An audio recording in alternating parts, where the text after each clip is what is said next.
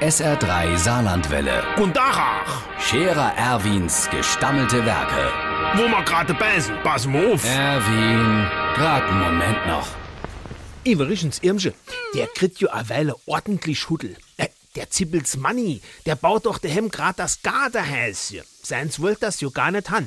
So, da han sie dich bediert und sich am Schluss drauf geähnigt, dass es nicht so groß wird und vor allem nicht so teuer. Sie wollte jo dies Jahr noch zwei Wochen nach Bad Füssing fahren. Äh, Und da hat's schon angefangen, bei der Boddenplatt.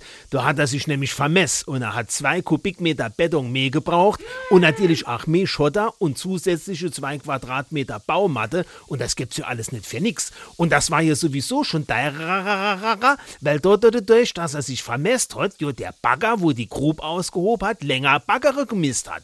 Und natürlich war dann auch mehr Aushub vorzufahren, Verteilergeld. So, und weil die Blattgräser wo es wie geplant, hat er natürlich beim Mauren mehr Stellen gebraucht.